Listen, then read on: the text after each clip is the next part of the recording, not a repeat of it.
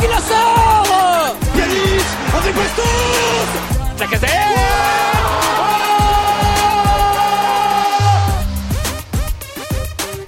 Messieurs, bienvenue à tous dans ce nouveau podcast du Gone Olympique. On est content de vous retrouver parce que c'est la trêve internationale et qui dit trêve dit podcast quand même. Hein, c'est pas une raison. On a joué contre le PSG ce week-end et surtout, on vous l'a dit la semaine dernière, une rentrée un petit peu tardive euh, qui va du coup se solder par euh, en fait un débrief de, tout ce qui s'est passé un petit peu avant la trêve. On repassera juste pas sur le match de Monaco qu'on a débriefé la semaine dernière, mais on va revoir un petit peu ensemble dans l'ordre chronologique tout ce qui s'est passé cet été, euh, ce début de saison en termes de résultats et, et un petit zoom à la fin sur le match de ce week-end contre le PSG.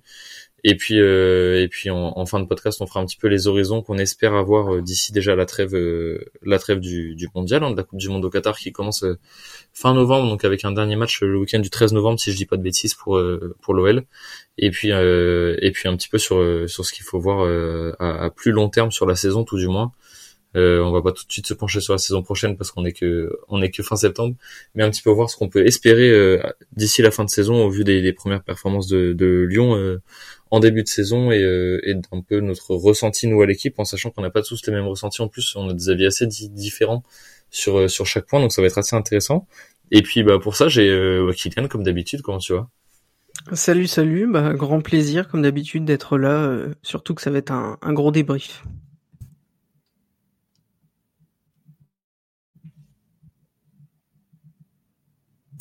On en attend aussi. Comment tu vas, Nathan? Bah, ça va très bien, les gars. Content de vous avoir. Ça fait longtemps qu'on n'a pas discuté ballon et discuté Olympique lyonnais. Et euh, content parce que c'est ma première depuis la reprise et il y a évidemment plein de choses à dire. Ouais, ça va être ça va être super intéressant. Donc si on commence euh, les gars par le, le mercato lyonnais. Alors, je vais vous demander de votre avis évidemment, je vais donner le mien, mais avant tout ça, euh, pour les auditeurs, on va faire un petit récap. Euh, je vais essayer de vous faire un récap assez complet sur tous les départs et tous les arrivées, donc les prêts compris. Ça va pas être forcément euh, le plus sympa à écouter, mais je vais essayer de vous le faire rapidement. Donc en termes d'arrivée, euh, donc on va dire en, en transfert euh, qu'on a qu'on a de joueurs qu'on a acheté ou qu'on a récupéré libre. On a donc l'arrivée de Johan Le Penant pour un peu plus de 4 millions d'euros du Stade Malherbe de Caen. Tagliafico pour le même montant qui est arrivé de, l'Ajax. On a Koumbedi qui est arrivé du Havre, le jeune arrière droit de 17 ans, pour un million d'euros. Et vous le savez, euh, les trois plus anciens entre guillemets, Lacazette, Tolisso et Rio, qui sont tous arrivés libres euh, d'Arsenal, de Munich et du Stade Malherbe de Caen respectivement. On a les montées de Bonnevie et Larouche qui ont signé leur premier contrat pro, donc les, deux jeunes du, qui jouent euh, qui jouent avec la réserve le, week-end euh, pour l'instant, enfin en tout cas jusqu'ici pour le début de saison. Et on a eu des retours de prêt de Koné, Oscassar, Camilo, euh, da Silva et de Yaya Soumaré qui sont pour la plupart euh, soit repartis, soit restés en, deuxième équipe, donc qui jouent avec la nationale la nationale 2. Et on pour les parler de retour de prêt, euh, on peut pas parler de retour de prêt très salvateur. C'est vrai. On peut pas parler de retour de prêt très salvateur, d'autant plus que euh, Oscassar est reparti en prêt du côté de Valence en Liga et que Youssouf Koné est reparti en prêt du côté d'Ajaccio, tout comme Yaya Soumaré qui est parti euh, à Bourg-en-Bresse et on sait que Damien euh, da Silva Sanchez est un peu bloqué euh, au rang de, de joueur de, de l'équipe réserve et euh, va pas forcément pouvoir apporter grand chose. Euh, Camilo, pareil, euh, je pense que de toute façon le club n'en attend n'en attend rien du tout, donc pas grand chose à, à attendre. Euh, du côté des départs en termes de vente, bah il y en a pas eu des masses, hein, il y en a eu que deux, c'est les départs de Lucas Paqueta et Léo Dubois. Euh, donc pour un, gros montant pour Paqueta, environ 43 millions d'euros plus des, bonus éventuels et 2 millions et demi pour pour Dubois, donc ça fait quand même un petit peu de sous dans les caisses, même si c'est pas non plus mirobolant au, au vu de ce qu'on aurait dû vendre cet été. Et euh, donc on a euh, Malcolm Barcola, le gardien de but, donc le frère de le frère de Bradley, hein, qui joue avec l'équipe première actuellement. Euh, Lenny Pintor et euh, Papchek qui sont partis en transfert libre, donc euh, Pintor du côté de Saint-Etienne, Papchek du côté de Salonique en Grèce et euh, Barcola est parti en Bosnie-Herzégovine. Euh, donc comme je vous l'ai dit tout à l'heure, Youssouf Koné, Abib Keita et Yaya Soumaré sont partis en prêt à Ajaccio, en Belgique et à Bourg-en-Bresse. Jason Denayer a quitté le club en transfert libre et n'a toujours pas trouvé de club alors qu'il est, ou alors il est parti aux Émirats, non si je dis pas de bêtises, qui est par là-bas, dans la péninsule arabique. Il me semble euh, qu'il a eu une proposition de contrat. Et on a euh, mis fin au prêt, euh, sans, sans achat euh, poursuite de euh, Tanguy Ndombele et d'Emerson qui sont respectivement repartis euh, à Tottenham et Chelsea. Euh, avec Emerson, il me semble qu'il a même bougé. Euh, je sais plus où est-ce qu'il joue Emerson, mais il est pas resté à Chelsea si j'ai pas de C'est Ndombele qui a bougé, il est à Naples maintenant. Ouais, Ndombele est parti à Naples, je l'ai vu, je l'ai euh, vu jouer d'ailleurs. Emerson a, Emerson a rejoint les- le, le clan des Lyonnais qui est en train de se former à West Ham. Du C'est coup, ça, il est parti à West Ham. Exactement. Je me suis fait le- la réflexion la semaine dernière que je l'avais, je l'avais vu jouer euh, en première ligue, mais pas à Chelsea. Effectivement, c'est ça. Donc Emerson est reparti à, du côté de West Ham. Je sais pas si c'est un prêt ou un achat. Par contre, je pense que c'est un prêt au vu de tout ce qu'a déjà dépensé West Ham pendant la, la période de transfert. Et Ndombele est effectivement parti lui du côté de Naples que j'ai eu la chance de voir euh, pendant mes vacances à Naples. Je suis allé voir un match contre Lecce. euh, J'ai revu notre grand Tanguy Ndombele euh, qui a fait un match euh, pas trop mauvais d'ailleurs. il me semble qu'il y a eu penalty pour Lecce. c'est lui qui a fait la faute, mais hormis ça, il a pas été trop mauvais de mémoire. Donc euh, donc voilà pour les pour les Les transferts. infos des expatriés. Les, les infos transferts de l'été, euh, donc au final, on a l'impression que les transferts de l'OL n'ont pas été très mirobolants cet été. Quand on regarde la liste, ça fait quand même pas mal de va-et-vient. Mais euh, quand on doit faire des cases, euh, on en a rien à foutre. Euh, on y met quand même 90% de tout ce que je viens de vous raconter. Donc, euh, qu'est-ce qu'est-ce que vous en pensez, vous les gars, euh, d'un point de vue global du mercato lyonnais? Euh, Vous pouvez le faire euh, au global ou vous pouvez le faire d'un point de vue euh, arrivée et départ séparément. Qu'est- Qu'est-ce qui pour Bah, vous est, écoute, est fait ou mal fait? Si, si, si j'attaque dessus, je te dirais que d'une part, euh, mais comme tout le monde, en fait, tous les analystes diraient la même chose. Je pense qu'il n'y a même pas besoin de suivre l'Olympique Lyonnais spécifiquement pour avoir cette analyse-là. Mais on a attaqué fort avec ce, ce coup de communication assez, comment dire, euh, assez valorisant de ce qu'est l'Olympique Lyonnais et ça nous a donné une certain, euh, euh, un certain récit, un storytelling qui nous a plu. C'est le, retour de l'ADN lyonnais avec la Casette Tolisso en tête de gondole, Ryu évidemment, mais euh, je pense qu'il y en a beaucoup qui ont appris qu'il était du centre de formation lorsqu'il a signé. Mais c'est clair que ça avait commencé fort parce qu'on parle de, de mecs qui, d'une part, ont un niveau au-dessus de l'Olympique lyonnais actuel et qui, d'autre part, euh, n'étaient pas censés signer parce que, euh, fin de contrat, on pensait bien qu'ils allaient trouver euh, preneur ailleurs. Donc moi, j'étais plutôt emballé sur le début du mercato et puis on est arrivé sur une phase un peu sclérosée où finalement ça n'a pas beaucoup bougé avec euh, euh, quelques recrues euh, d'appoint comme notamment le Penant qui s'avère être une recrue d'appoint plus qu'utile parce qu'il joue beaucoup et qu'il est loin d'être ridicule sur un niveau Ligue 1 on l'a encore vu sur la deuxième mi-temps face au PSG euh, et Tagliafico parce que pareil c'est pas un, énorme nom. C'est pas le joueur de l'Ajax d'il y a quatre ans. C'est un joueur d'Ajax qui était en, fin de cycle et qui était plutôt d'ailleurs sur le banc de touche que sur le terrain si je dis pas de bêtises sur, euh, sur sa fin d'aventure à Amsterdam. Mais euh, c'est des joueurs qui, qui tiennent la route et il en faut des joueurs comme ça aussi pour un équilibre d'effectifs.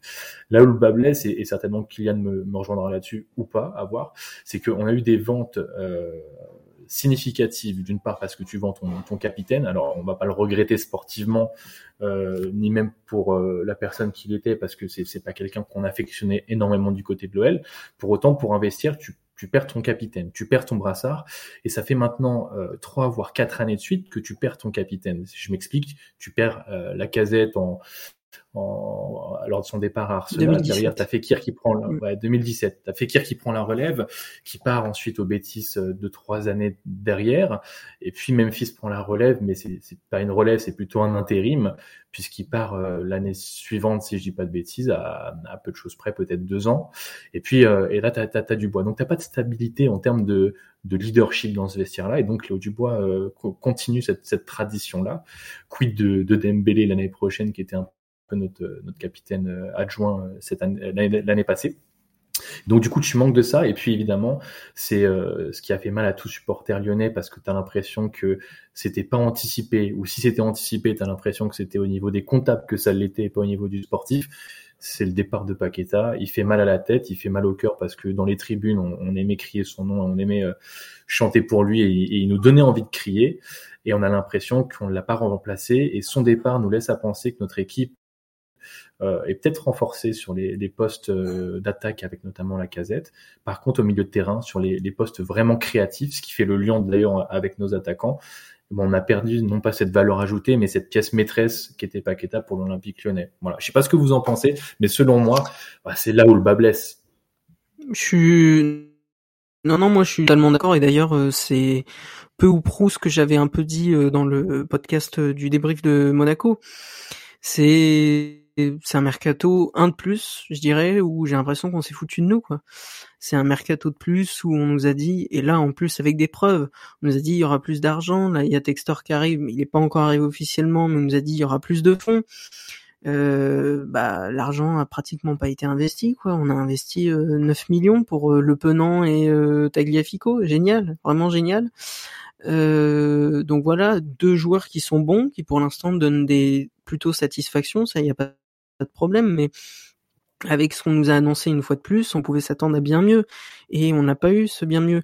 Et comme tu l'as dit Nathan, le, le, gros problème c'est que on perd dans les derniers jours du mercato sûrement notre meilleur joueur de la saison précédente et notre notre créateur, euh, le joueur qui savait dynamiter, nous sortir du guépier parfois. Euh, voilà, on perd notre Paqueta. Euh, T'as l'impression qu'effectivement c'est pas du tout organisé parce que déjà ça se fait à la toute fin du mercato. Il n'y a pas de remplacement de prévu. L'argent rentre mais on le réinvestit pas.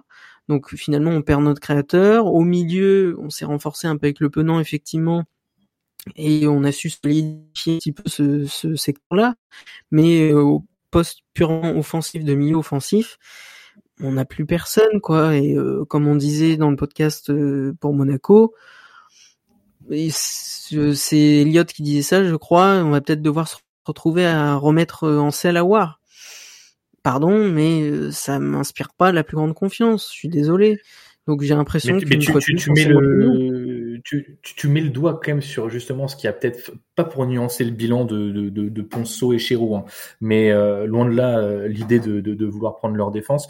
Néanmoins, il s'avère que pour le club, il y avait un enjeu de, de dégraisser avant de recruter. Et je pense qu'ils avaient misé sur d'autres ventes que celle de Paqueta dans un premier temps. Euh, tu cites Awar et à mon avis c'est l'exemple même parce que sur deux mois il y a eu euh, X rumeurs et X faux départs qui ont été euh, réalisés pour pour avoir. Mais en fait, quand tu fais euh, la somme des joueurs de l'effectif au milieu de terrain, mais en fait, c'est juste complètement bouché. Et quand Romain citait un joueur ultra talentueux comme Ella Rouge, qu'on aurait pu espérer voir apparaître en Ligue 1 cette année, mais c'est juste impossible au regard du nombre de contrats pro que tu as dans ce secteur de jeu et la, concurrence est rude. Malheureusement, j'ai envie de dire, la concurrence, elle est rude avec des joueurs moyennasses. C'est, c'est ça le problème. Mais, mais elle est, elle est particulièrement rude. Et je pense que pour les finances du club, parce qu'il faut être aussi lucide de ça, sans Ligue des Champions, sans Coupe d'Europe, avec les déficits Covid qui ont été creusés et sans ce que tu dis à juste titre, Kylian, cet effet d'annonce qui n'a pas été tenu, sans les, les, les pépettes de Monsieur Textor, et eh ben en fait, tu peux pas prendre plus de risques que, que, que cela. Et donc, en fait, on se retrouve avec un effectif relativement stable. Mais en temps normal, j'aurais été d'accord avec toi. Enfin, je veux dire, si dès le départ ils avaient été honnêtes et nous avaient annoncé, annoncé que, euh, ok, bon, on, se cache plus, euh, cette année ça va être compliqué les transferts, on va pas pouvoir investir beaucoup. Bah, je veux bien si on me le dit. Je, je, respecte le truc, je le suis. Je me dis, ok, c'est compliqué en ce moment, euh, voilà, va falloir attendre le nouveau propriétaire, ok. Mais ce qui m'agace, c'est que on nous regarde droit dans les yeux dans une conférence de presse et qu'on nous dit, alors oui, en plus en faisant une blague sur Marseille, drôlement bienvenue la blague d'ailleurs, euh, et euh, on nous annonce mon merveilles encore. Ben d'accord, mais à l'arrivée, qui c'est qui, qui rigole C'est les Marseillais, hein, c'est pas nous. Donc euh, je suis désolé. Après, après dans l'historique récent du club, on... a l'habitude de ces effets d'annonce. Tu vois, Olas par mais exemple. Oui, mais moi c'est ça qui m'agace, c'est que tous les tous les, deux trois ans, il nous dit un projet pour être champion d'Europe à, échéance trois ans. C'est jamais arrivé. je suis d'accord avec toi, mais c'est ça qui m'agace, c'est que tous les ans ça se répète et à aucun moment ils se disent qu'ils vont être honnêtes et nous dire que bah cette année voilà on sortira pas beaucoup d'argent et basta. C'est ça qui m'agace. C'est ce côté un peu pernicieux de dire alors oui on va faire ça et puis derrière t'as toujours des gens qui ont de l'espoir parce que effectivement t'as l'effet d'annonce de base. Après tu fais revenir les anciens, tu dis putain ça y est il y a un projet, il y a un truc, t'en as qui se disent ça. Et une fois de plus, on se fait avoir. On a l'habitude, mais à l'arrivée, on se fait toujours avoir. Et ça, c'est un truc qui m'agace. Moi, j'ai une question à vous poser qui rebondit plus ou moins sur, tout ce que vous venez de dire. Euh, Est-ce que vous êtes content euh, Il y, a, un point très important qui a été soulevé par beaucoup de Lyonnais du décrassage d'effectifs, si je peux si je peux dire ça comme ça, et des ventes. Vous parlez notamment de d'Awar. Euh, on pourra en parler un peu plus tard hein, du cas euh, parce qu'en plus je, je, crois ne pas avoir le même que vous. Mais euh, Non, vraiment.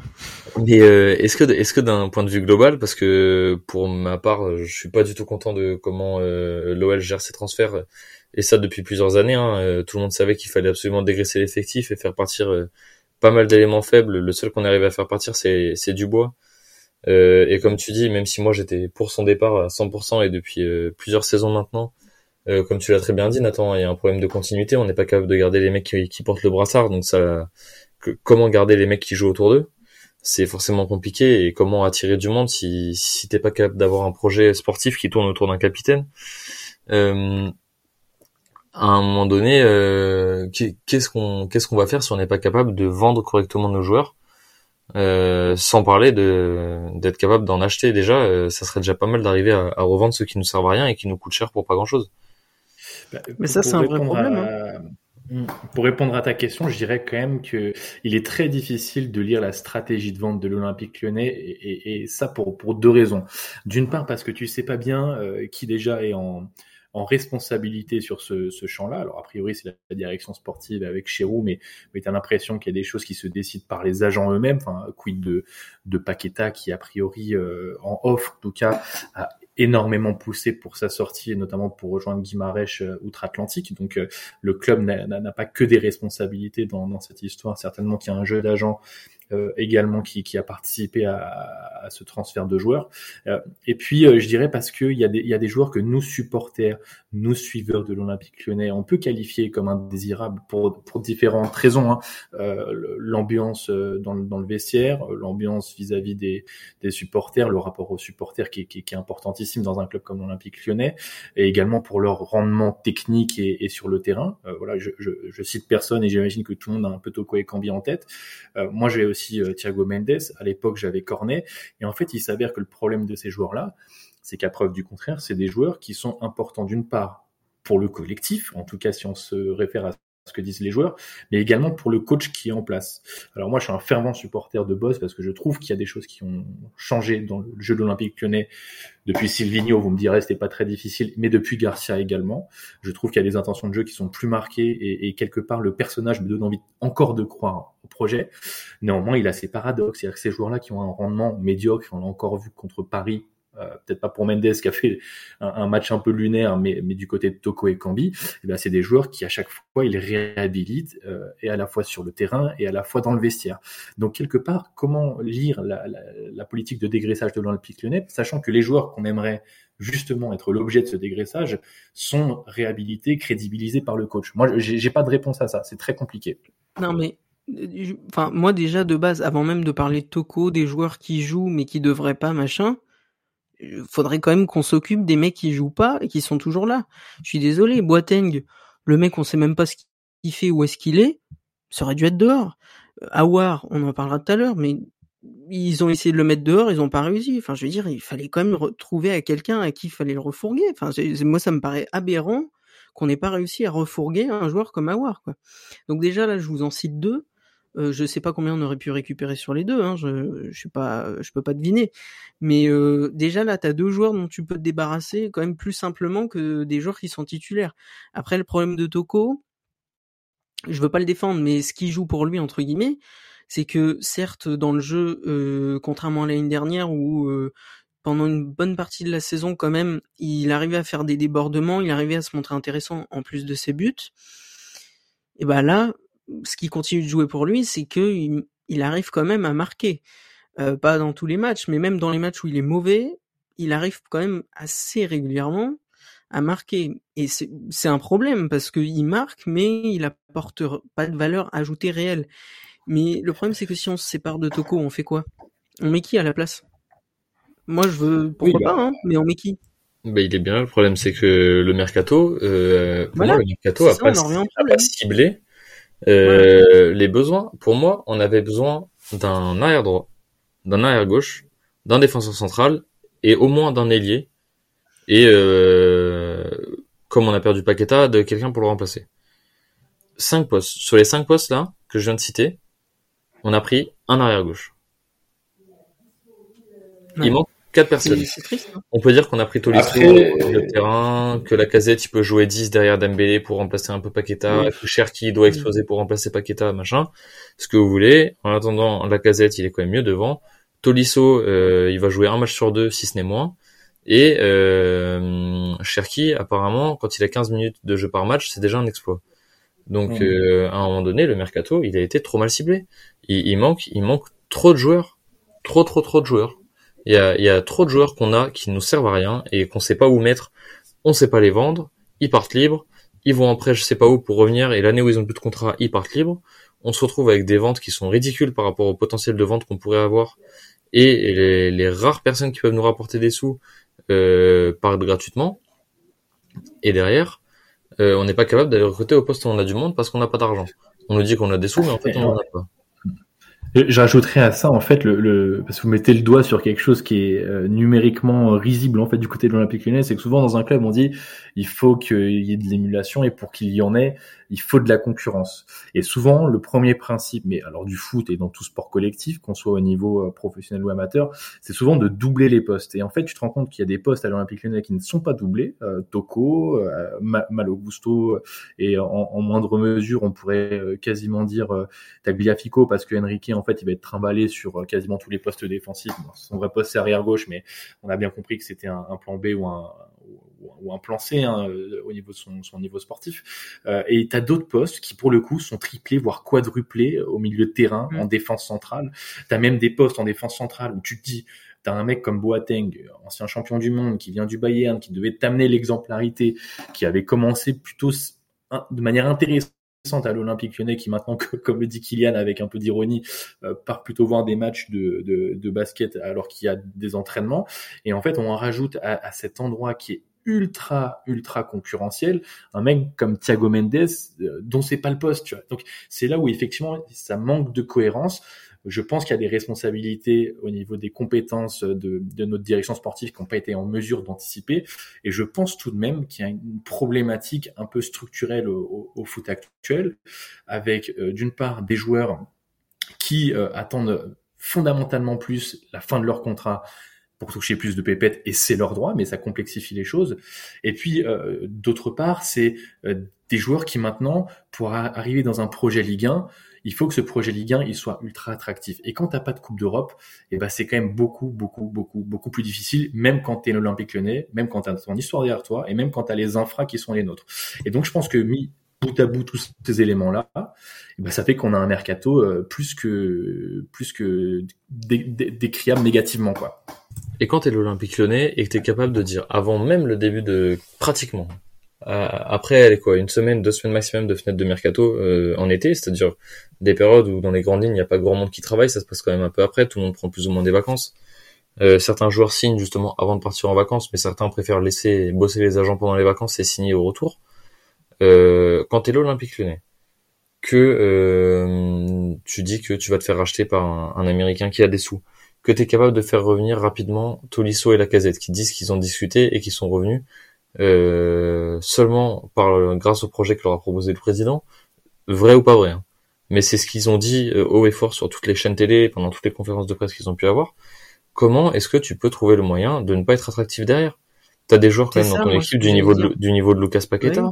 du niveau de Corentin Tolisso, du niveau d'Alexandre Lacazette. T'as, enfin, t'as des mecs qui sont costauds. T'as un coach qui est quand même certes pas très efficace pour l'instant, mais qui est quand même réputé pour prôner un jeu qui est censé être intéressant pour les joueurs et qui est censé être plaisant, euh, contrairement à, à, un Diego Simeone, sans, sans lui tomber dessus, mais je veux dire, l'Atlético Madrid, c'est certes un club qui, qui fait ronfler et qui a un joli nom, mais en attendant, c'est pas un club qui donne envie, à proprement parler, quand t'es un joueur qui a envie de prôner le, jeu, le football offensif, par exemple. L'OL, on a Et quand même toujours une philosophie intéressante. Mm. Comment tu ne fais pas un mercato Tout à fait d'accord. Je, suis pas tout à fait d'accord sur le fait que ce soit pas des éléments attractifs. Tu vois, je pense qu'un Le Penant, euh, le mec était courtisé a priori par d'autres clubs français. Il a choisi l'Olympique Lyonnais peut-être en partie parce qu'il savait qu'il y aurait cet héritage à court terme que, pourrait lui céder un Tolisso par exemple sur des postes sur lesquels il, il postulera à l'avenir ou alors de la transmission euh, sur de la tactique que pourrait lui, lui accorder un Lacazette. Moi, je pense que là où euh, on est dans une année aussi un peu bâtarde, c'est que il y a la Coupe du Monde qui arrive et que la plupart des joueurs internationaux, parce qu'on parle de ça hein, quand on dit qu'on veut être attractif, on veut des joueurs qui qui ont la, la, carrure d'un international, d'un mec qui te porte vers l'Europe ou vers des titres. Et ben ces mecs-là, ils ont besoin de la Coupe d'Europe. Enfin, je suis désolé, mais euh, même un mec comme Paqueta, euh, quand tu y réfléchis, son choix, il est pas vraiment judicieux parce qu'il part pour un club qui, comme l'Olympique Lyonnais, va pas disputer euh, les coupes d'Europe les plus intéressantes cette année. Euh, et, puis, il change de championnat à trois mois d'une Coupe du Monde. Donc, moi, j'ai pas vraiment compris ce choix. Mais par exemple, un Tagliafico, moi, je trouve que c'est un choix euh, qui est euh, vachement valorisable en fait d'être venu à l'Olympique Lyonnais en tant que supporter lyonnais parce que le mec il est euh, prétendant à une place avec l'Albi Céleste pour la Coupe du Monde et il va dans un club où il jouera pas de Coupe d'Europe il va se farcir la Ligue 1 et des clubs moyennas tous les week-ends et il prend un risque pour sa fin de carrière parce que c'est peut-être sa dernière aventure internationale donc on est sur ce constat-là aussi, c'est que périodiquement, là, on tombe sur une année où deux circonstances, on a une Coupe du Monde. Et moi, je pense que ça biaise aussi énormément le mercato. Bon, vous allez me prendre pour le porte-parole de, de l'Olympique lyonnais, mais, euh, mais j'assume. Je pense que c'était une année assez compliquée quand même. Mmh, ouais. je suis ouais, pas trop je, convaincu. je te suis plus ou moins. Je suis pas, ouais, je suis un peu comme Kylian. Je suis pas forcément convaincu. Je, je veux dire, Certes, je ça joue, entendre- mais je, je, oui, ça joue, tu vois. Je, je peux entendre la donnée Coupe du Monde, mais enfin, dans la mesure où ça fait des années qu'on nous euh, trimballe, euh, je sais pas quel discours pour le mercato. Enfin, pff, le la carte Coupe du Monde, bon, euh, c'est pas un joker qui fonctionne pour moi. Tant ça fait des années qu'on nous prend pour des billes, quoi. Donc euh, bon, ce mercato pour moi, une fois de plus, il est pratiquement ni fait ni à faire. Euh, Enfin, du moins, il est euh, très imparfait, très incomplet. Il avait plutôt bien commencé avec le retour des anciens. On sentait peut-être une dynamique, une nouvelle dynamique différente. Mm. Et puis à l'arrivée, à l'arrivée, on s'est fait, enfin, on nous a pris pour des jambons, quoi. Donc euh, bon. Oui, mais attendez, les gars, le juge de paix, à un moment donné, c'est le coach aussi. Et le coach, lui, est satisfait. C'est important de le dire. Peter Boss, il a dit que l'effectif était plus équilibré, plus qualitatif, et qu'il était plus en adéquation avec les ambitions du club. Donc, quelque part, c'est aussi une responsabilité à mettre à, à Peter Boss, et on va pouvoir le juger par rapport à ce bilan fait très tôt dans le mercato. hein. Il l'a dit en cours de prépa que c'était bon pour lui. Mais en même temps, est-ce qu'il avait le choix de Voilà. faire autre Parlons-en de Peter Boss d'ailleurs. Parlons-en, euh, chers amis.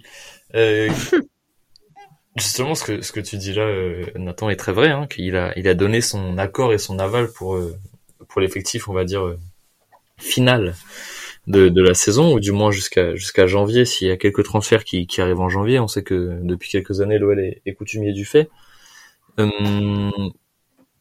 Est-ce que vraiment il, avait toute sa tête pour dire que le mercato était suffisant. Ou est-ce que c'est une façon de couvrir ses dirigeants?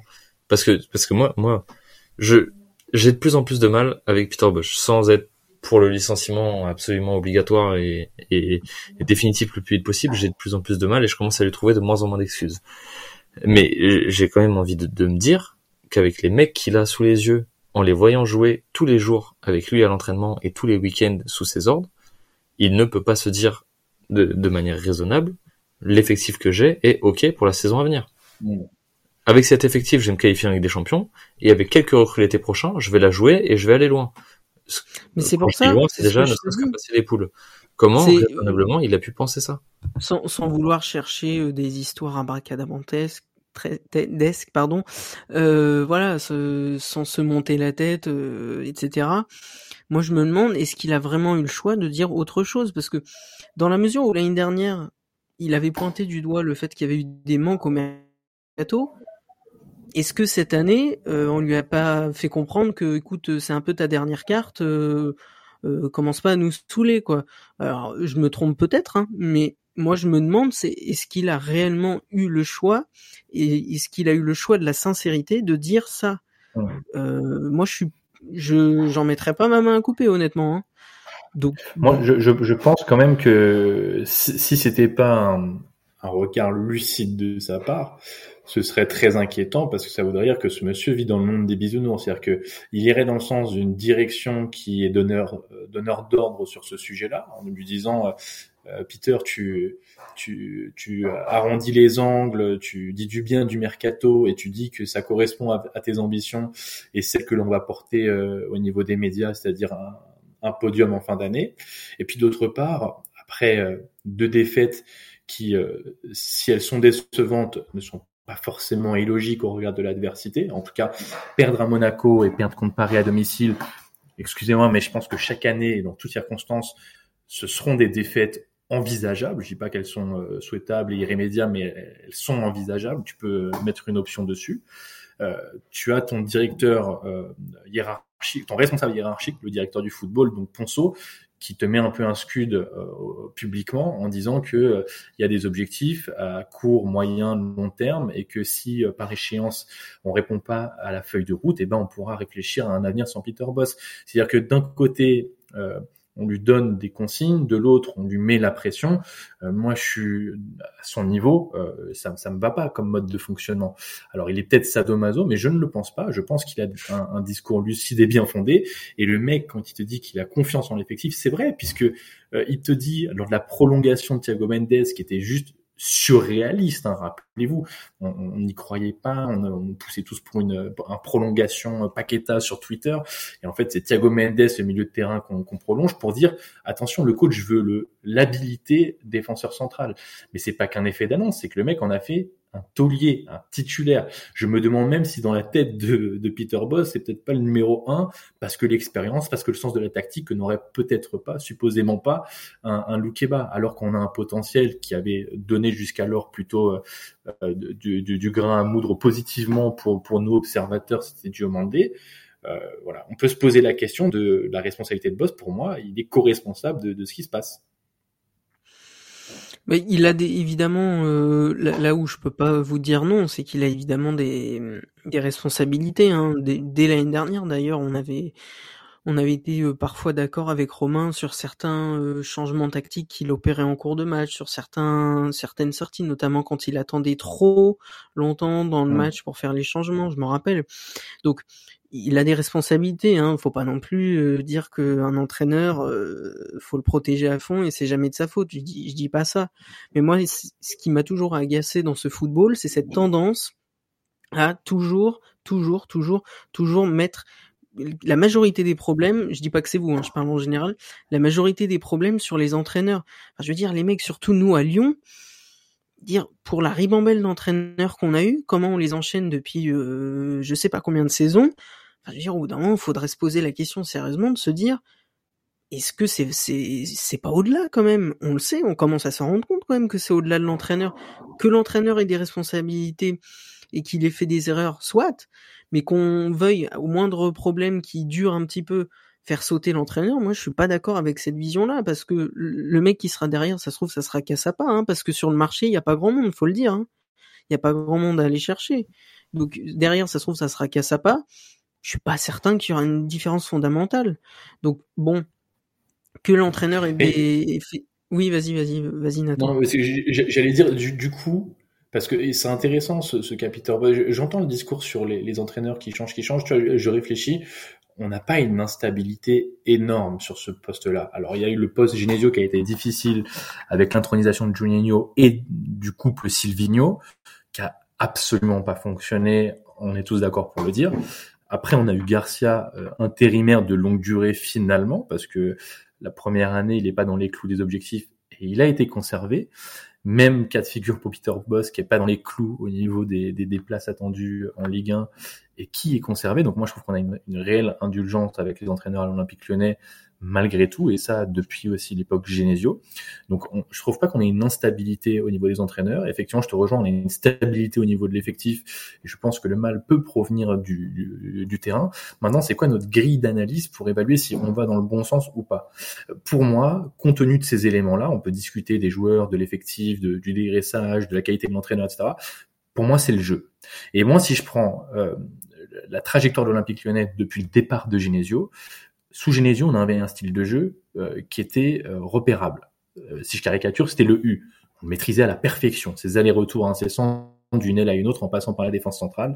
Et puis on avait ces gros matchs où tu sais pas trop pourquoi, mais la mayonnaise prenait, c'était feu d'artifice. On en reparlera peut-être dans un hors-série, mais c'était le cas contre contre l'AS Roma par exemple. Effectivement, tu as des matchs hors du temps comme ça avec Genesio, mais pourtant c'était profondément ennuyant et, et, beaucoup contre des, des petits. On a eu Silvino, c'était cataclysmique, gros petit, c'était toujours une horreur. On est d'accord. Garcia, euh, c'était un peu un mec euh, en logique mission commando, euh, une sorte de de, de Deschamps du pauvre, c'est-à-dire que il n'y a pas vraiment de style de jeu. Il y a des joueurs, euh, c'est plutôt ses copains plutôt que ses joueurs qui met sur le terrain, mais ils sont allés euh, à un Final 8, ils sont allés en demi-finale et ils ont fait croire de manière illusoire à un potentiel titre sur l'année Covid. Et puis t'as Peter Boss. Et ben du coup, moi j'ai la sensation, mais c'est c'est mon regard et j'ai envie d'avoir le, le vote dessus, c'est qu'il y a eu une transformation du jeu quand même sous Peter Boss, des intentions, des, des intentions très balbutiantes, parfois très brouillonnes l'année dernière, et cette année, je trouve qu'il y a plus de maturité. J'ai envie d'y croire aussi, mais parce que le personnage m'est sympathique, j'ai pas envie de lui mettre des torgnoles comme euh, comme à Garcia. On a envie d'adhérer à son discours, on a envie qu'il réussisse, qu'il brille, et, parce qu'il est mignon, t'as envie de le câliner. Mais euh, malgré tout, si je me détache de ce, ce, ce schéma d'empathie que je peux avoir avec lui, j'ai la sensation qu'il y a plus de maturité dans le jeu. Donc le PSG, en tout cas vu du stade, tu sens un pressing beaucoup mieux organisé que sur les dernières années. Tu sens qu'il y a des choses qui s'enclenchent de, de, du front de l'attaque et qui suivent au niveau de la défense. Tu sens plus de communication entre les joueurs. Tu sens que les jeunes joueurs qui étaient euh, euh, des, des, pierres précieuses à polir, eh ben elles, elles, sont dans ce processus-là. Un Mano Gusto qui parle, qui communique énormément. Et puis tu sens de la créativité à la fois sur des phases de jeu en contre-attaque et à la fois sur des jeux de possession. Et ça, c'est des, des, des, signaux d'espoir pour moi, euh, signaux d'espoir qui avaient été concrétisés sur le match d'Angers en début de saison. Je pense que ce match-là l'année dernière, on, on le gagne pas avec avec cet écart-là. Et c'est des signaux d'espoir sur les grosses confrontations avec un Lyon à réaction, et j'en avais pas vu l'année dernière quand on avait la tête au fond du seau. Je pense au match à Monaco. Et pareil contre le PSG. C'est-à-dire que moi, quand on a pris le premier but à la sixième minute, je pense que l'Olympique Lyonnais de l'année dernière, il prend sa valise de but et il repart faire dodo avec euh, de la pommade à mettre entre les cuisses. Donc je trouve que c'est positif, je trouve qu'on va dans le bon sens. Maintenant, il y a des juges de paix, les juges de paix, c'est le sportif et c'est les prochains matchs.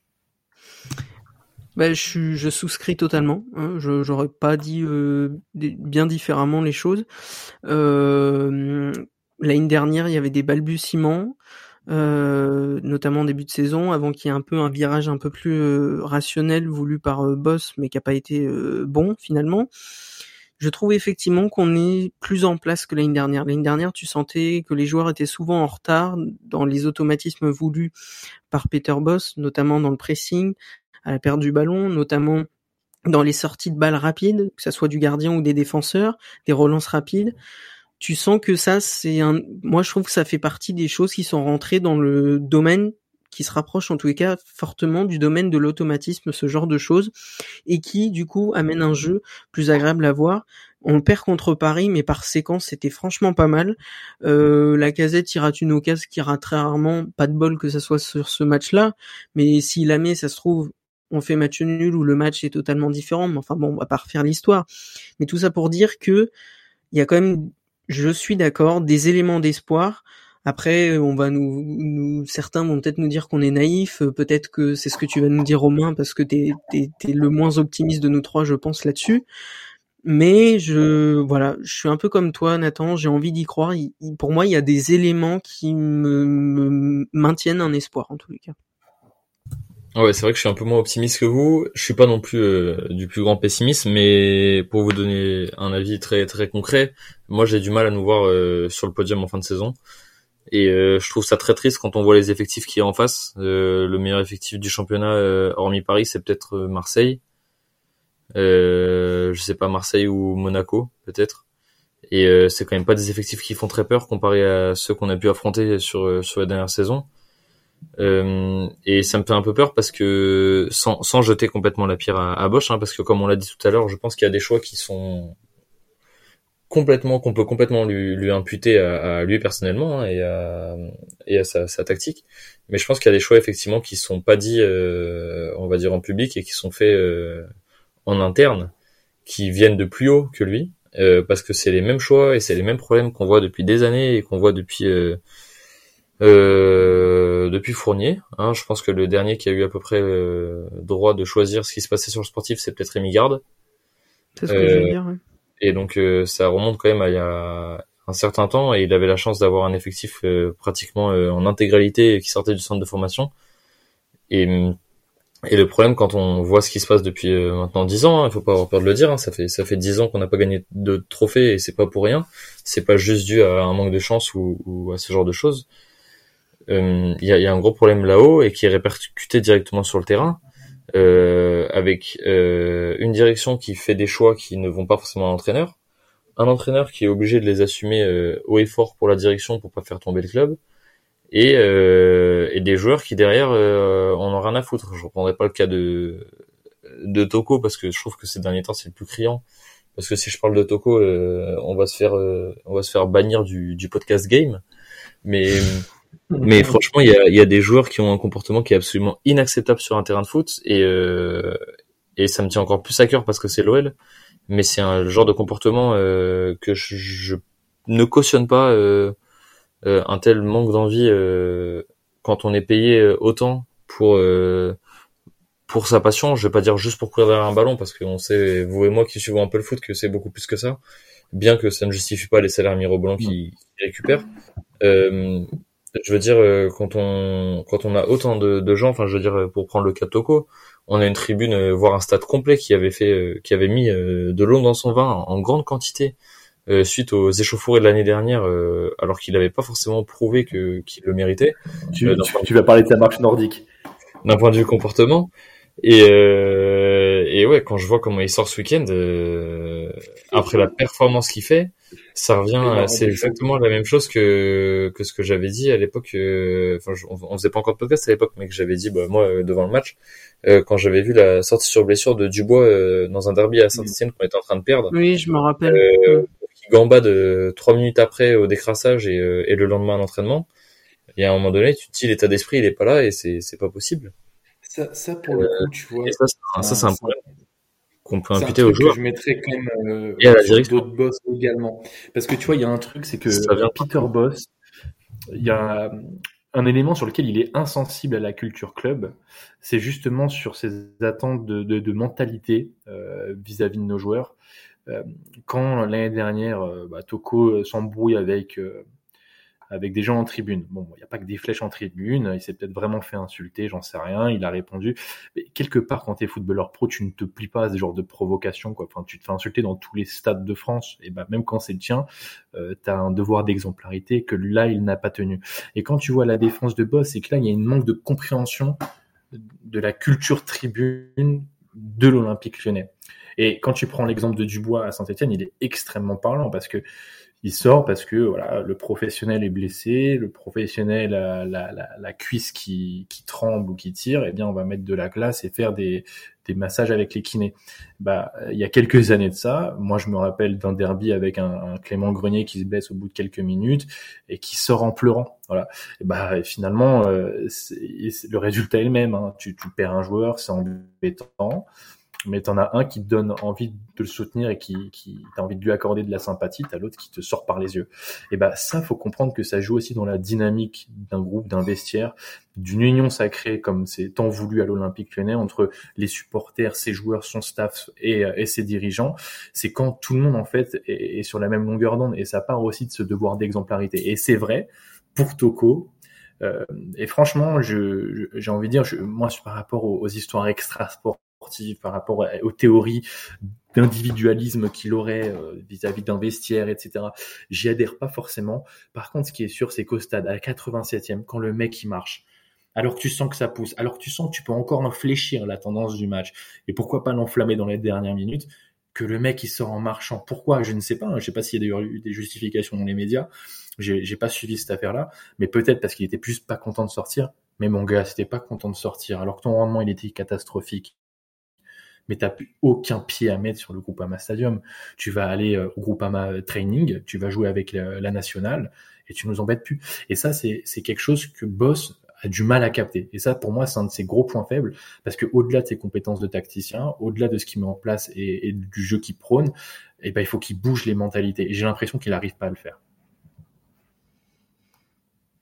Il y, a un, il y, a un, gros problème aussi pour moi qui vient de la direction. Euh, la mentalité des joueurs, bon, ils sont assez grands pour euh, avoir envie de jouer, mais il y a un gros problème qui vient de la direction. Euh, c'est, enfin, on est devenu un club passage et les mecs, ils en ont rien à cirer du blason qu'ils ont, qu'ils ont sur le maillot et et si ça leur va pas, bah ils font les princesses comme a pu le faire euh, Toko et, comme ont pu le faire d'autres. Hein, avant, là, je prends l'exemple de Toko parce qu'il est très récent. C'est régulier. Ça, ça dans tous les clubs, c'est régulier. Euh, ouais, mais à Lyon, euh, je trouve que, euh, certes, on est d'accord que dans, dans, tous les clubs, il n'y a pas que des joueurs qui sont là pour l'éternité et qui sont fous amoureux du, mhm. du blason qu'ils ont sur le cœur.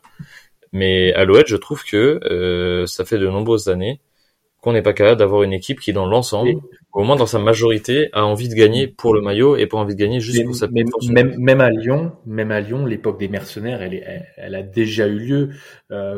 Euh, pour certains joueurs, moi je pense à un, un Bafé Gomis par exemple, euh, qui reste alors qu'il est plus dans le projet, euh, le mec veut rester pour toucher une, prime à la signature euh, l'année suivante. On vend du coup Martial à Monaco une, un sachet de cacahuètes, il part 80 millions d'euros après, qui était un énormissime transfert à l'époque. donc on, se dit putain mais mais c'est pas possible d'avoir été aussi individualiste et pas penser club. Et ben en fait qu'est-ce qui s'est passé, c'est qu'à l'Olympique Lyonnais t'as un vivier énorme avec ton centre de formation. Et ben quand il y a des joueurs mercenaires, tu fais confiance à euh, tes, joueurs issus du centre. Et malheureusement, ça fait quelques années que c'est plus le cas. Parce que vous parliez de Rémi Garde tout à l'heure, mais Rémi Garde, il a eu les mains libres sur le sportif parce qu'il y a eu zéro investissement transfert. Je me souviens qu'à l'époque, le plus gros investissement, ça devait être peut-être Jallet ou, euh, ou Bédimo. On lâchait des 2-3 millions d'euros, c'était la fête à, la saucisse. En fait, le mec, il a mis une petite latéral gauche, il y avait Ferry au milieu de terrain, il a fait émerger Tolisso, il a lancé la casette avant-centre. Euh, enfin, le, il a pris des, des, des, choix ultra forts. Il a, je crois même qu'il a lancé aussi Lopez sur euh, sur un derby où c'était peut-être sous Fournier, mais ce que je veux dire, c'est que le mec a vraiment impulsé cette génération et en a fait une génération qui a qui a littéralement brillé. Et moi, je pense qu'aujourd'hui, on a le matériau en interne pour justement pallier à ces problèmes de comportement. Moi, si demain un Toko il fait pas l'affaire, franchement, euh, je sais pas si vous avez remarqué, mais euh, Cherki c'est pied droit, pied gauche sans aucune difficulté le type. Le mec il tire tous les corners euh, et toujours euh, plus avec une trajectoire euh, entrante. Mais mais mets-le, mets-le. Qu'est-ce qu'on a à perdre? Au moins tu développes un joueur. Moi franchement, si on se vautre sur cette saison, je préfère qu'on se vautre en logique d'investissement en faisant développer des joueurs du centre de formation, mais pas qu'on fasse une saison euh, avec des statistiques remplies pour Monsieur Toko et Cambi qui pourra partir dans un club de moyennage de première ligue et prendre un billet. Ça, j'en ai rien à faire. Et moi, je pense que l'Olympique lyonnais, quand ils disent ADN lyonnais, ça passe aussi par là. Refaire confiance aux jeunes quand la barque elle est en train de couler. Bah, je, je, trouve que le côté refaire confiance aux jeunes, c'est pas assez hein, actuellement, mais je trouve que ça revient un petit peu parce que t'as Loukeba quand même qui a l'air de prendre sa place, même si depuis le début de la saison, je le trouve, euh, je trouve qu'il a un peu de mal. Je le trouve pas pas pas aussi bon que l'année dernière pour l'instant. On va voir. Hein. Aussi serein, un peu plus de stress, j'ai l'impression. C'est ça. donc euh, bon, on vient de commencer la saison depuis un mois, on va on va attendre un petit peu quand même. Mais euh, donc voilà, côté jeune, je trouve que ça commence à revenir. T'as Gusto, Loukeba, Cherki qui commence à faire des entrées plus régulières et qui euh, pour l'instant se maintient sur son quart d'heure de jeu alors qu'avant il en avait cinq minutes si ce n'est rien.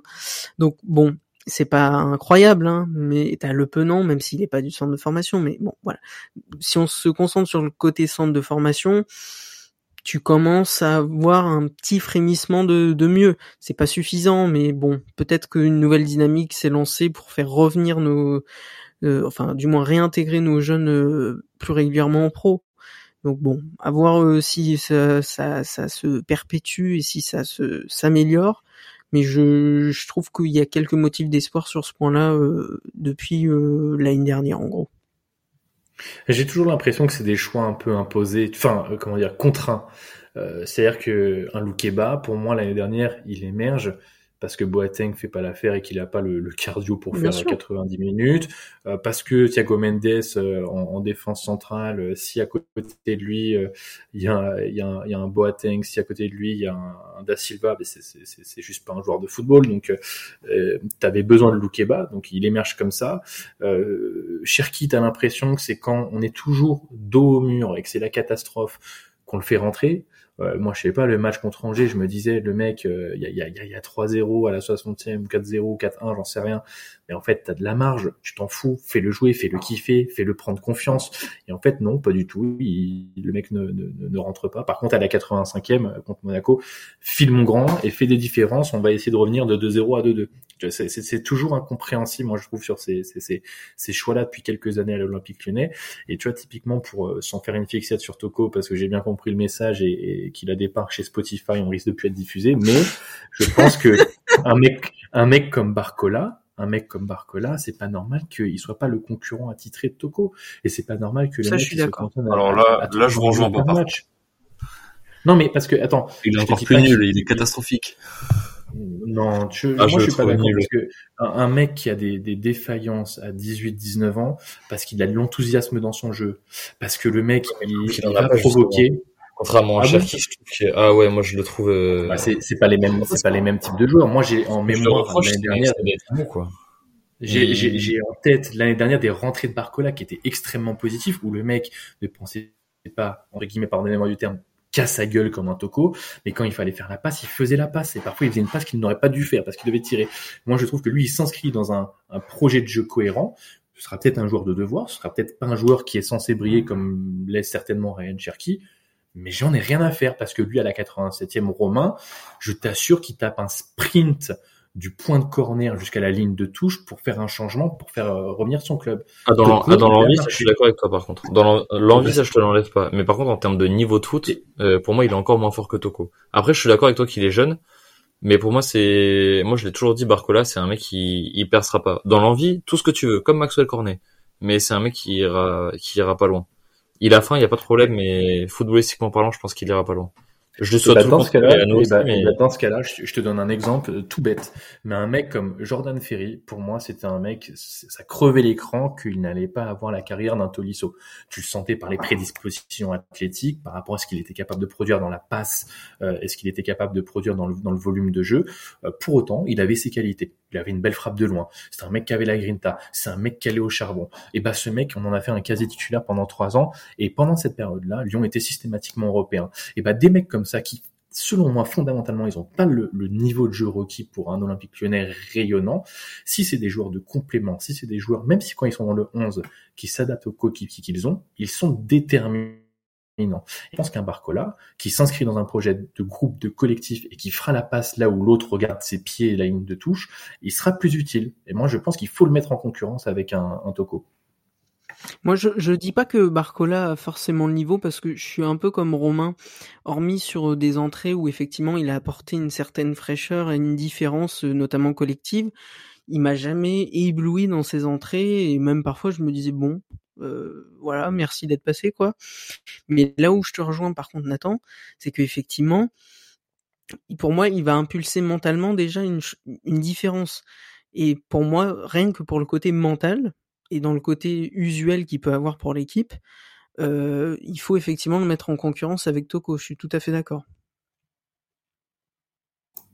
C'est la Faut voir ce méritocratie. que ça donne. Faut voir ce que ça donne. Mais oui, après avec un peu plus de temps de jeu, pourquoi pas, ouais. Pourquoi pas à avoir, mais je suis pas, je suis pas convaincu. Les gars, si on, Attends, mais je- j'entends que t'es pas convaincu, mais juste pour finir sur le cas Toko, si Ouais, Toko il conserve euh, son, son, son rendement actuel, ah, mais il doit plus jouer, quel que soit le rendement. Il doit plus jouer. Bah, et on est- on tu est me dis, il met un but par match. Je te dis, tu m'assures qu'il met un but par match jusqu'à la fin de saison. Je t'assure que je le veux quand même sur le banc. Sans, Eh ben, mais sans aucun scrupule. eh ben, dans ce cas-là, soyons cohérents. Si le mec, on veut qu'il soit sur le banc, déjà, remplaçons-le euh, ponctuellement, mais de manière euh, plus, comment dire, structurante à l'échelle d'un match, c'est-à-dire euh, pas à l'échelle de 2-3 minutes, mais à l'échelle de, de 10, 15, 20, 30 minutes.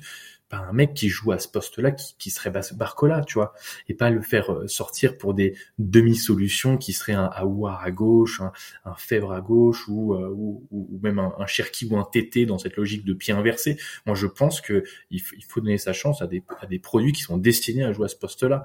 Donc, Barcola, j'entends que il y ait des doutes sur ses prédispositions à éclore au très très haut niveau. Néanmoins, il faut donner la chance au produit. On, ne peut pas juger un joueur à, à 10, à 15 minutes. Il faut lui donner plus de temps. Regarde, je te donne un exemple tout bête. Alassane Pléa à Lyon, euh, laissait à penser que ça allait être un joueur plutôt moyen, qui n'était pas non plus très fort, qui serait toujours dans l'ombre d'un d'un, Lacazette ou, ou, ou d'autres joueurs à l'Olympique Lyonnais. Et au final, euh, en, en partant s'exiler en, en Bundesliga, c'est devenu un, un vrai joueur de football qui, quand il est revenu à Nice, euh, a été extrêmement intéressant. Et je pense que c'est des joueurs comme ça où effectivement, on peut pas placer le curseur aussi haut pour un Lacazette, que pour un Tolisso, pour un Fekir, pour un Umtiti. Mais on n'aura pas que ça dans le centre de formation et c'est pas grave. Il faut composer avec eux et donnons-leur leur chance. Ouais, je suis, je suis d'accord avec toi dans l'ensemble, mais euh, pour moi, euh, sortir Toko, ça veut pas forcément dire faire entrer Barcola, parce que moi, je suis pas forcément pour le 4-3-3 euh, euh, de Bosch là. Ah oui, bon, ça, ça, ça ça, c'est un autre, débat euh, qu'on aura euh, peut-être euh, euh, après après la trêve. Mais si si on finit euh, les gars rapidement sur sur vos prévisions, si vous me faites euh, euh, pour vous là, là, sur les matchs qui arrivent, donc euh, si je sors euh, C'est Lens. si je je crois. sors si je sors le calendrier, on va on va à Lens juste après la trêve. Ensuite, on reçoit Toulouse, on va à Rennes, on va à Montpellier, on reçoit Lille, on va à Marseille, on reçoit Nice, on va à Brest. Euh, ça c'est donc jusqu'à jusqu'à décembre, sachant qu'on a un match euh, le 28 décembre, on a de nouveau un match le 1er janvier et ensuite on rejouera euh, qu'à Nantes. Mais si on fait déjà jusqu'à euh, jusqu'à Nice, donc c'est-à-dire euh, déplacement à Lens, réception de Toulouse, déplacement à Rennes et Montpellier, euh, réception de Lille, déplacement à Marseille euh, et réception de Nice. Euh, tout ça, ça amène jusqu'à la Coupe du Monde. Euh, comment vous voyez le calendrier qui arrive là et, et pour vous, quel est l'objectif de, de classement de l'OL euh, avant la Coupe du Monde? Euh, je dirais que c'est semé d'embûches. Euh, c'est semé d'embûches euh, salement d'ailleurs, parce que là, euh, le, la- le prochain match, euh, Lens, vu ce qu'ils nous ont fait l'année dernière, on s'en était bien sorti d'ailleurs, je m'en souviens bien, notamment au match aller. Lens, sacré casse-tête. Toulouse, ils font un début de saison très intéressant, ils ont des bons petits joueurs. Euh, Rennes, toujours la même histoire, contre eux on galère. Euh, Montpellier, ça peut être très chiant. Euh, Lille, n'en parlons pas. Nice, c'est un peu nos faux frères qu'on n'aime pas jouer en tous les cas. Donc bon, beaucoup, beaucoup, beaucoup, beaucoup, beaucoup d'embûches. Donc je dirais que c'est, je, je, dé- je défendrai Boss jusqu'au bout, je pense. Mais sur ces échéances-là, j'ai bien peur de dire que c'est maintenant ou jamais pour Mm. lui.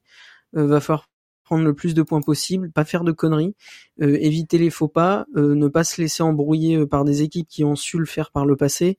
Euh, voilà, je, je le défendrai jusqu'au bout, comme je dis, mais j'ai l'impression que là, c'est maintenant ou jamais pour lui. Va falloir que euh, il euh, mette les bouchées doubles et qu'il fasse euh, le job parce que ça va commencer à devenir compliqué si on réussit pas euh, les échéances qui arrivent quand même. Moi, je considère dans le prolongement de, ce que dit Kylian et, je souscris à ce qui est dit. hein, pour moi, c'est son juge de paix, c'est cette période avant avant la trêve. Effectivement, euh, pour la trêve internationale qui s'annonce, qui sera longue parce que ce sera la Coupe du Monde, euh, je pense que là, effectivement, si ça ne fait pas le, le taf, il faudra penser à, un- à une solution intérimaire ou autre. Mais il faudra se séparer de Peter Boss. C'est pas ce que je souhaite, mais en tout cas, il y aura une opportunité certainement à saisir. Là, je, je calculais, je, je- non, je suis pas trop mauvais en, en, en maths, mais euh, vous me contredirez peut-être. Donc, il y a sept matchs. On doit prendre 21 points euh, maximum. Euh, je pense que sur les 21 points potentiels, il en faut à minima, euh, à, minima entre 17 et 19, quoi. C'est, ce serait un, un, un tableau de, de bord respectable, sachant qu'en plus de ça, il y a des défis qui, qui s'imposent à l'Olympique Lyonnais, c'est que sur ces 17 ou 19 points que j'évoque, il faut aller les gagner contre des concurrents directs. C'est ce qui a aussi Ouais. fait, fait peine à l'Olympique l'année dernière, à l'exception de Marseille qui était un peu euh, un- une anomalie au regard de nos parcours contre des concurrents directs. Mais il faut aller battre Lens à Lens parce que d'une part c'est beau, c'est significatif. Euh, 20 ans après le le premier titre de l'Olympique Lyonnais, euh, le, le clin d'œil sera joli et puis Lens c'est une belle équipe à, voir et donc sera une belle équipe à battre.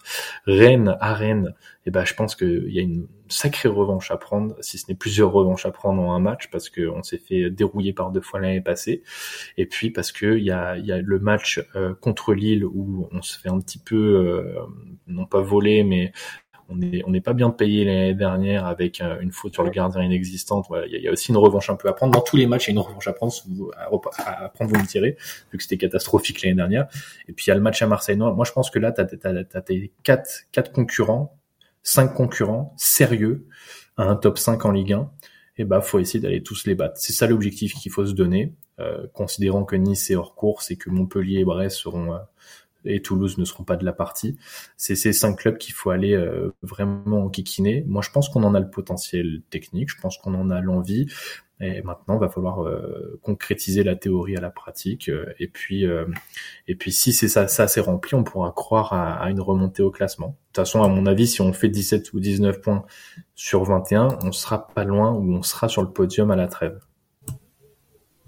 Très bien, messieurs. Merci pour ces, ces précieux avis. Euh, tout pile une heure d'émission, c'est parfait ça Parfait. C'est parfait. Euh, une belle émission euh, qui reprend un peu tout ça et puis on, on fera on fera un petit débrief de lance après la trêve, hein, donc qui arrivera le dimanche dimanche 2 octobre à 20h45. donc on fera podcast débrief. On reprendra les podcasts débrief de manière classique. Euh, si tout se passe bien et qu'on n'a pas de soucis euh, pendant la trêve, la semaine prochaine, euh, on n'a pas encore décidé le jour parce qu'il faut qu'on trouve un créneau pour tout le monde. Mais on devrait vous sortir un podcast hors série sur un match de l'histoire plus récente de, de l'Olympique Lyonnais avec avec des joueurs que vous connaissez bien et qui a été quand même assez assez explosif. Donc on espère que ça vous plaira parce que les, les premiers épisodes de hors série vous ont plutôt plu de manière générale et puis ça permettra un petit peu de penser à autre chose euh, parce que c'est vrai que l'OL des derniers temps c'est pas forcément le plus séduisant malgré euh, les cinq bons premiers matchs qu'on a qu'on a pu voir cette saison. Euh, ça s'est vite calmé donc voilà on espère que ça vous remontera un peu le moral et puis surtout que ça vous fera penser un petit peu à autre chose. Merci à vous euh, Kylian et Nathan et puis bah on se retrouve avec grand plaisir d'habitude. Sûrement sans moi la semaine prochaine ce sera sûrement toi Kylian qui qui sera aux commandes. Parce que euh, moi, je suis en, examen, donc euh, donc si j'ai le temps, j'essaierai de, de, me libérer, mais ça va être ça va être serré. On a on a vraiment pas de continuité avec les capitaines. Oui, c'est c'est c'est une catastrophe. Hein. Jusqu'au podcast. mais ça, ça n'enlève en rien, en rien la qualité, euh, qui que soit le présentateur, Kylian, moi ou. Regarde-le comment il se rattrape. Ça ne change rien. Toute cette équipe est exceptionnelle. Mais, ouais, ouais, vas-y, regarde-le. Mes chers amis. mais t'as été, t'as été formé à la communication euh, fade et neutre et lisse de l'Olympique lyonnais, en fait. Jean-Michel Aulas m'a tout appris. C'est mon. T'es à bonne école, ouais. C'est mon grand patron, c'est mon grand Manitou. En tout cas, sur, euh, sur ce, messieurs, euh, merci à vous. Et puis, bah, pour revenir un peu dans les, dans les belles années de l'OL, comme vous en avez l'habitude, on se, on se laisse avec peut-être un des plus grands joueurs de l'histoire du club, si ce n'est le plus grand. Salut à tous. Ciao. C'est moi qui dis merci à vous tous parce que c'était magnifique.